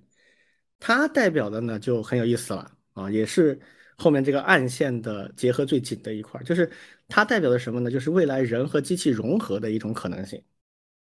那么这种融合会创造新的文明，人类的文明不仅传承，而且会进化。那这里面就会关系到一个很重要的概念，就是数字生命体啊，就是呃人把自己的意识上传到电脑之后形成的数字生命体。其实《流浪地球》原作里边是没有数字生命体的，根本没有这个概念。但这次的呃改编这部大作里面，这个变成了非常非常关键的概念。这概念我记得，呃，大刘在另外一部他的小说，就是那个叫什么《超新星纪元》。对《超新星纪元》里面是重点讲了这个数字生命体，所以我有个猜测啊，就是，嗯，大刘在这里面挂名编剧和监制嘛，这个里面有很多的细节，我怀疑是来自大刘的创意，比如这个电影里面已经诞生了几个非常有以后造梗潜力的名言啊，啊，一个叫做“团结是需要代价的”，啊，还有一句话叫做“呃，没有人的文明是毫无意义的”。这种话就特别特别像大刘说出来的话，对，嗯，对，因为大刘写的文章啊，他他表面上都是讲科幻什么，但实际上他是喜欢讲政治的，他他很多都是有很强的政治隐喻的，啊，包括人类社会和政治方面的一些隐喻在里面。那么他讲的这一系列的东西，实际上融合了大刘很多其他作品里面提到的一些东西。然后后面也会提一下，就是包括什么，呃，中国幺八五也有这些痕迹在里面，就是他几个很重要的作品都融合在这个里面，这个我感觉都非常好。呃，我非常希望就是未来大刘跟郭帆这个团队啊，好好合作，就是 嗯，就把他的这个宇宙丰富起来。因为大刘现在已经已经公开摆烂了，就说，哎呀，我写不出好作品了，我不写了。那么你不用写了，你把你以前的好作品和一些新的创意融合成新的形式，做成电影得了。嗯。啊，够了，够了，这已经很好了。对啊，那我们这些人就已经很满足，对不对？超满足啊！好，然后暗线，暗线非常有意思啊。暗线就是有一个人物，就是刘德华的老大。刘德华是一个，刘德华是一个程序员啊，一个一个工程师、架构师。他的老大也是做计算机研究的，研究这个呃人工智能的。这个老大。呃，我一开始看的时候没注意到，但是我看完之后仔细回想，这是一个非常非常重要的人物。如果还没看的话，你们到时候可以关注一下，就是宁理老师演的这个叫老马，啊，是刘德华的这个领导。他表面上看啊，他处处都在约束刘德华，就是你不要做出格的事情。但实际上呢，他每一个地方都是在帮他，他是有他的设计和想法的。所以这条暗线实际上就是老马，还有他和这个刘德华。最后做出来的五五零系的这个电脑，啊，这电脑最后成为了真正意义上的人工智能。这条线实际上跟刘德华那条线是紧密捆绑的，就是在探讨未来文明的可能性。而且这里面展示了一些非常隐晦的东西，大家自己去看，会也许能够看出来，就是这个里面的一些细节呀，可能在暗示着未来这个《流浪地球三》的一个走向。《流浪地球三》里面很可能跟时间旅行、跟这个因果线会有关联啊，非常深这个东西。太好了。呃，这个这个是我看到的一些东西，当然还有一些细节啊，我我现在还没来得及仔细的去研究，等我二刷再说啊。嗯。最后，我想聊一聊这个里面的一些角色的塑造和我比较喜欢的一些角色啊。首先，我很喜欢这个刘培强的这个老婆，就是韩韩韩朵朵这个角色。我看到已经有人在胡扯了，说说这个片子里面忽视女性什么的，那完全是扯淡。这个片子里的女性个个都塑造的非常好，包括有一两个外国的，就是呃外籍的宇航员，那笔墨不多，但是都非常有力道。然后这个韩朵朵，她是王志演的。王志是年轻一代的功夫明星啊，练练咏春拳出身的，在电影里面一上来就这个痛揍刘培强啊。然后这个角色塑造的非常成功，虽然因为分成三条线了嘛，所以他这条线本身就不多，再加上他还要跟这个啊吴京分一分，但是整个塑造是非常有力的，那就是很多笑点和泪点都在这里面啊。然后呢？我自己的一点私心啊，我觉得这个片子虽然不一定主创团队真这么想，但是我解读的结果是，呃，工程师和架构师才是人类的未来。就这个片子里，最终，呃，决定性的影响力就是刘德华他们这一批跟计算机折腾在一起的人。首先，整个工程啊是高度依赖于人工智能的，如果没有那个计算机主机的话。整个《流浪地球》的这个项目就做不起来，因为需要的计算量和呃实时控制的这个能力是人类不具备的，必须要依赖计算机。但这个计算机它具备了人的意识之后，它有可能走上邪路的。那怎么才能不走上邪路呢？那么也许是因缘巧合，也许是有意为之啊。我个人认为刘德华是因缘巧合，他的那个老大老马就是有意为之，就是想去塑造这个 AI 的走向。怎么塑造呢？用人类的思想来塑造它，最终达成一个融合，这个融合才帮助人们能够走向下一个阶段，否则人类文明会困在一个地方上不去的啊，就是这么一个主题。这个就回到我最近经常喜欢讲的一个逻辑啊，就是我认为未来是掌握最先进生产力和生产工具的那批人创造的。那目前来看，未来五十到一百年最有驱动性的。啊，先进的生产力工具就是人工智能啊，所以这个是目前我一刷之后的主要感想。呃，首先我我肯定想去看，然后我觉得我们都看完了之后，就我跟王老师都看完了以后，我们还得再聊一次啊。对啊，因为因为这里面的话题实在是太值得聊了。对，是的，是的。就这个片子创造了一个奇迹啊，就是它在整个春节期间几乎没有宣发。这个片子的主要的这个发行方啊是中影集团。就是中国电影集团啊，然后再加上郭帆自己那个小公司，就是他整个春节期间是不干活的。你会发现他既没有线下的推广活动啊，也没有去跟院线挨个的去谈合作，什么都都没看到啊。然后网上的策划的这些话题也几乎没有，大家都休息了。呃，昨天开始他们开始陆陆续续的出来了啊，吴京啊他们开始各地去巡演了。嗯，啊，就是放放假完开始干活，但是呢。创造了一个什么奇迹呢？就是自发的网上的讨论的热度非常可怕，到处都在谈，谈各种的都有啊。反过来的话，就是关于《满江红》的话题就少很多，而且谈《满江红》本身剧情和它的电影特色的就更少，基本上都是谈它的瓜的，呃，什么这个票房啊，什么这个这东西的比较多，呃，谈这个电影本身的就非常少，这就很奇怪。啊，所以为什么我们理解有很多人自发的出来黑《满江红》啊？我还没看《满江红》，而且我估计也不会看，因为他那个，他的他那个主题我不是很感兴趣。它本质上是什么呢？是一个架空历史的传奇剧。《满江红》这段历史大家都知道，耳熟能详，在中国非常的有知名度。但是呢，他说了，我不是历史片，我是根据这个背景拍了一部传奇剧，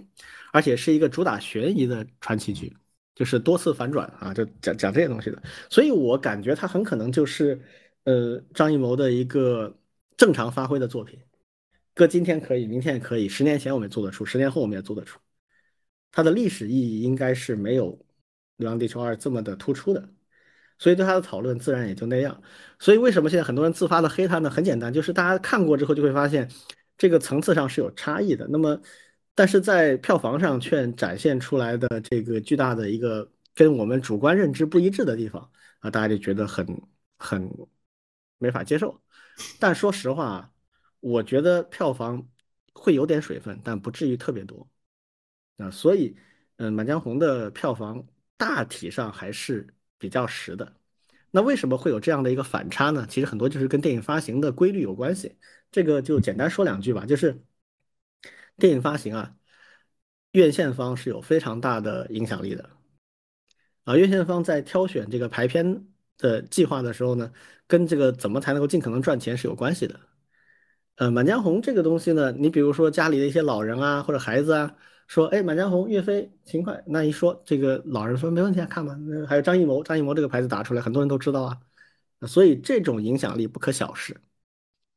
啊。《流浪地球》虽然非常的优秀，但它是一个硬核科幻作品，它还是有一定的局限性的。说难听点，你带着家里老人去看，你不得提前花点时间，至少半小时一小时给他解释啊，不然他看得懂啊。或者他也不说看不懂吧，至少他没有那么融入，他就不会有那么强的那种感染力。所以这个大家不要去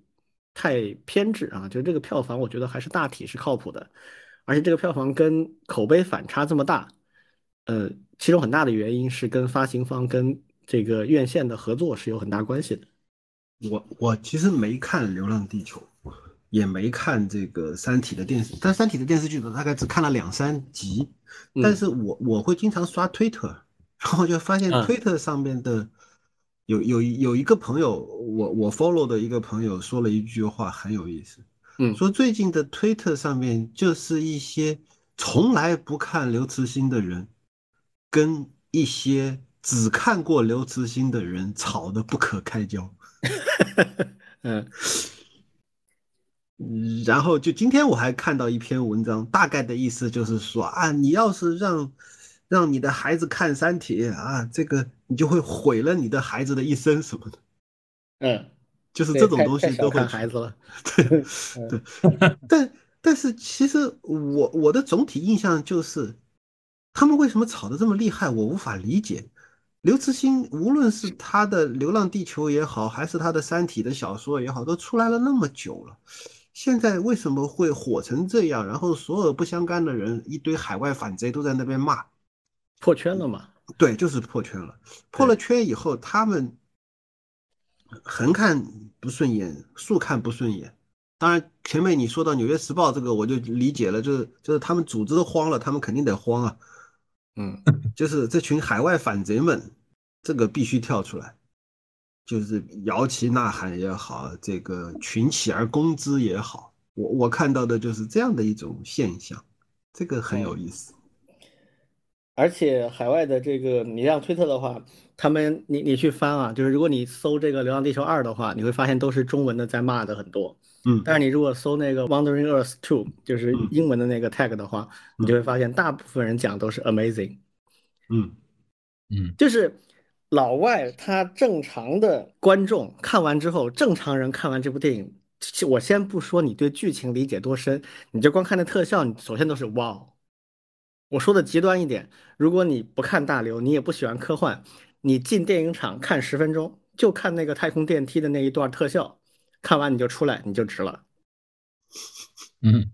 就是这样。嗯，所以正常的老外看完之后一定是哇，牛逼，就这样了。至于其他的，他得想一想，想完之后再说。嗯嗯，所以你看那种一上来就骂的，我觉得很奇怪。所以昨天那个谁啊，那个汪海林，呃，在在 B 站发了他最新的一期影评。他前两天先发了那个呃关于《满江红》，他对《满江红》评价也很高啊，他认为这是呃国内商业片、类型片的一个很成功的一个案例。然后看完《流浪地球》，他发了一个那个视频，他讲他说这个《流浪地球》挺气人的，给你气死算了。就是很多人看了会觉得很生气，他他就是这个，就就是你刚才说这种，就是他就搞不明白，他说这中国怎么能拍出这样的电影呢？然后为什么还那么多人爱看呢？受不了。我我提一个点，对，其实整个制作团队非常用心的，那个二没看，我一看过，然后呢也也看了一些文章，对，因为这个呢是和我专业有有有一点关系的，对，那特效里面其实有一个就是 UI，对我特地去看了一下，就是呃。《流浪地球》的制作团队应该算是国内首批专门成立 UI 部门来做这件事情的。嗯，对，就是我我不知道，我不知道，因为我们看李老师估计昨天应该也看到那个里面特效里面有很多的一些 UI 界面，对不对？是的，因为这是一个和 AI 还有计算机有高度结合的一个一个点。包括我们在看国外的一些大片里面，其实也看到啊，一些黑客，对吧？或者是啊，好酷的啊，一帮程序员在那里敲代码一堆的。对，那在《流浪地球》里面其实也是有大量的，而且据说也是呃，算是全球级别的，有这么大量的这种 UI 信息需要去展示，而且怎么样去展示？就是大量信息怎么样在一个屏幕里面，既有人和计算机的这种人机交互之间的互动，然后呢又能够展示这种海量的信息。对，里面提到有一个，就是比如说那个呃核爆炸要去破解密码，里面就有一些非常创新的一些一些 UI 上的一些设计，比如说用齿轮，还有用魔方的方式去展示那些呃密码的那些那些那些运动。对，因为这一块呢，其实是需要有非常强的这种专业上的一些能力的。对，它不是说像我们看热闹，什么花花绿绿的往上一摆，它是要有科学的一些依据的。甚至有些内容就是可能需要一些研究或者是一些技术上的储备，它有有有些道路的，甚至可以推动包括 UI 计算机里面的人机交互本身的这些学科的一一些发展，还有它的一些创新。对，这是我会也会去。去看的一些小点啊，对，但是呢，我是觉得真的是特别厉害，对，因为以前一一直都是以国外做的这些特效啊，一些创新点，觉得是很吸引人的，对，那现在国内。呃，不光是能够做，而且呢，也能够做出表率，甚至以后还有模仿他的，或者是呃，确实成功了以后，整个带动整个产产界，甚至学界的一起来去在这块去发展。对，那这个我我想想想，我就觉得还是特别令人激动的一件事情啊。嗯，说起 UI 这个，我当年最惊叹的是一个例子是什么呢？是《黑客帝国二》。《黑客帝国二》里面有一个 那个情节是什么？就是女主啊，这个 Trinity 她潜入一家发电厂，她要黑那个发电厂的主机系统。当时就给了大概一两秒钟的镜头，就她在终端上面做操作。然后大家一帧一帧的看的话，就发现她在终端上输入了一行命令啊，就 Telnet，然后往那个主机灌了一个字符串。然后这个字符串实际上就是那一就是那几年当中。发现的 SSL 库的一个漏洞导致的可以获取这个主机的 root 密码的一个漏洞，就真的是每一个字符都是对的。那当时就特别震撼。呃，当然这个《流浪地球》里面倒没有这种级别的展现，但是 UI 表现肯定很很专业的啊。我顺便说一下，就是昨天我看了一个呃一个视频，这个视频是什么？就是呃新东方的那个在抖音带货的那个频道啊。就董宇辉啊，那个呃新东方的那个网红带货老师，他采访《流浪地球二》的主创团队，就是郭帆、吴京还有沙溢。沙溢在电影里面演了这个吴京的师傅，他们仨去这个带货直播间啊做宣传，他们聊了大概一个多小时。那个视频大家去 B 站上搜一搜，有的啊，它原来是抖音直播间里的那个内容，就很有意思。很明显可以看出来一点什么呢？就是郭帆这个团队啊。是一个高度工程化的团队，郭帆自己给自己的定位就是一个大的工程的项目经理。嗯，他说，实际上，他说，呃，大部分人以为，呃，电影的工业化，啊，就是机械，然后那些装备，啊，也科技。他说这个当然很重要，他说但是这个不是关键，关键是项目管理。他是拍《流浪地球一》之前有一个团队组织去美国好莱坞学习的，学习了半年。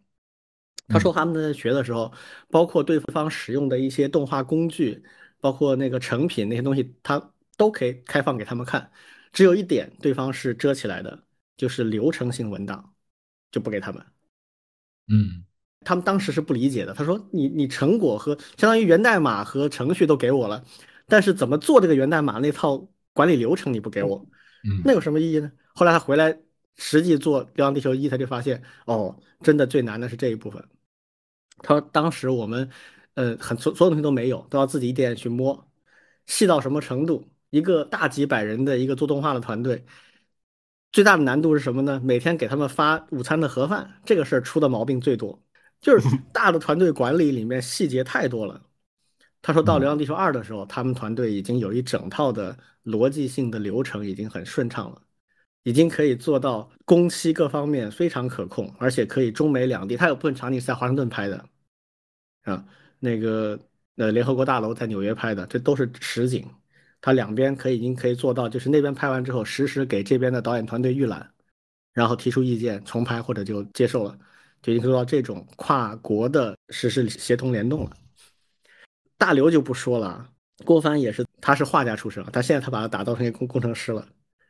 啊，然后这个吴京也是，吴京他经常跟国外的这个呃制片商合作嘛，美国的、香港的很多。他说他有些片子他都不喜欢，他也不想接，但是他接的原因就是想去学学东西，然后学到的一些呃流程和技术性的方法，他就记下来，然后自己他他自己有个学校，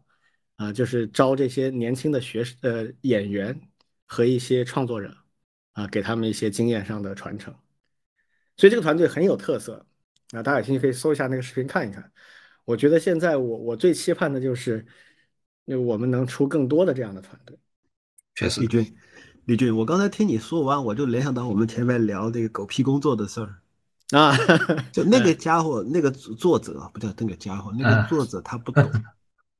就是发发盒饭也是技术活儿，对啊，而且也很难，是这样的，也需要不断的去优化流程，而且人家为什么最宝贵的东西是一群一一堆流程文档不给你看，那证明这东西值钱呢？对啊。而这个东西就属于你必须自己经历过，你才能摸得出来的。对啊，我一给你，你就相当于缩短了我摸的若干年的差距，很有意思，正好可以印证我们前面聊的事情。所以没有简单的事儿，但是我觉得郭帆的团队真的走出来了，而且证明了自己。嗯，接下来如果他能跟大刘继续合作啊，把把一些这种东西继续拍下去，嗯，《流浪地球三》有个好的收尾，然后再把什么。诶，全频道组赛啊，这个可能比较难啊。什么中国二幺八五啊，这几个就大刘有几个作品，我觉得是非常有意思的。嗯啊，超新星纪元啊，能够，甚至你可以不用这些东西，你把这里面的这个设定揉碎了，拍一个原创的这个题材，只要大刘点头，给你一个大纲，也能搞啊。嗯，我现在的感觉就是他们这个团队只要有好的剧本，什么都拍得出来。嗯，而且效果就一定是这种水准以上，就非常期待。是，好呀，那等你们看了，看完之后我们再来聊啊。好，好好，呃，这个过年我们憋了两周啊，所以今天一下聊了两个小时啊。嗯，那挺好啊，大家也可以吃个饱。嗯，嗯，再一次祝大家新年好啊。嗯，新年快乐，新年快乐，新年快乐。嗯，兔年吉祥。嗯，那行，那我们今天就先到这儿。好，好，先到这。好，拜拜，拜拜，嗯，拜拜。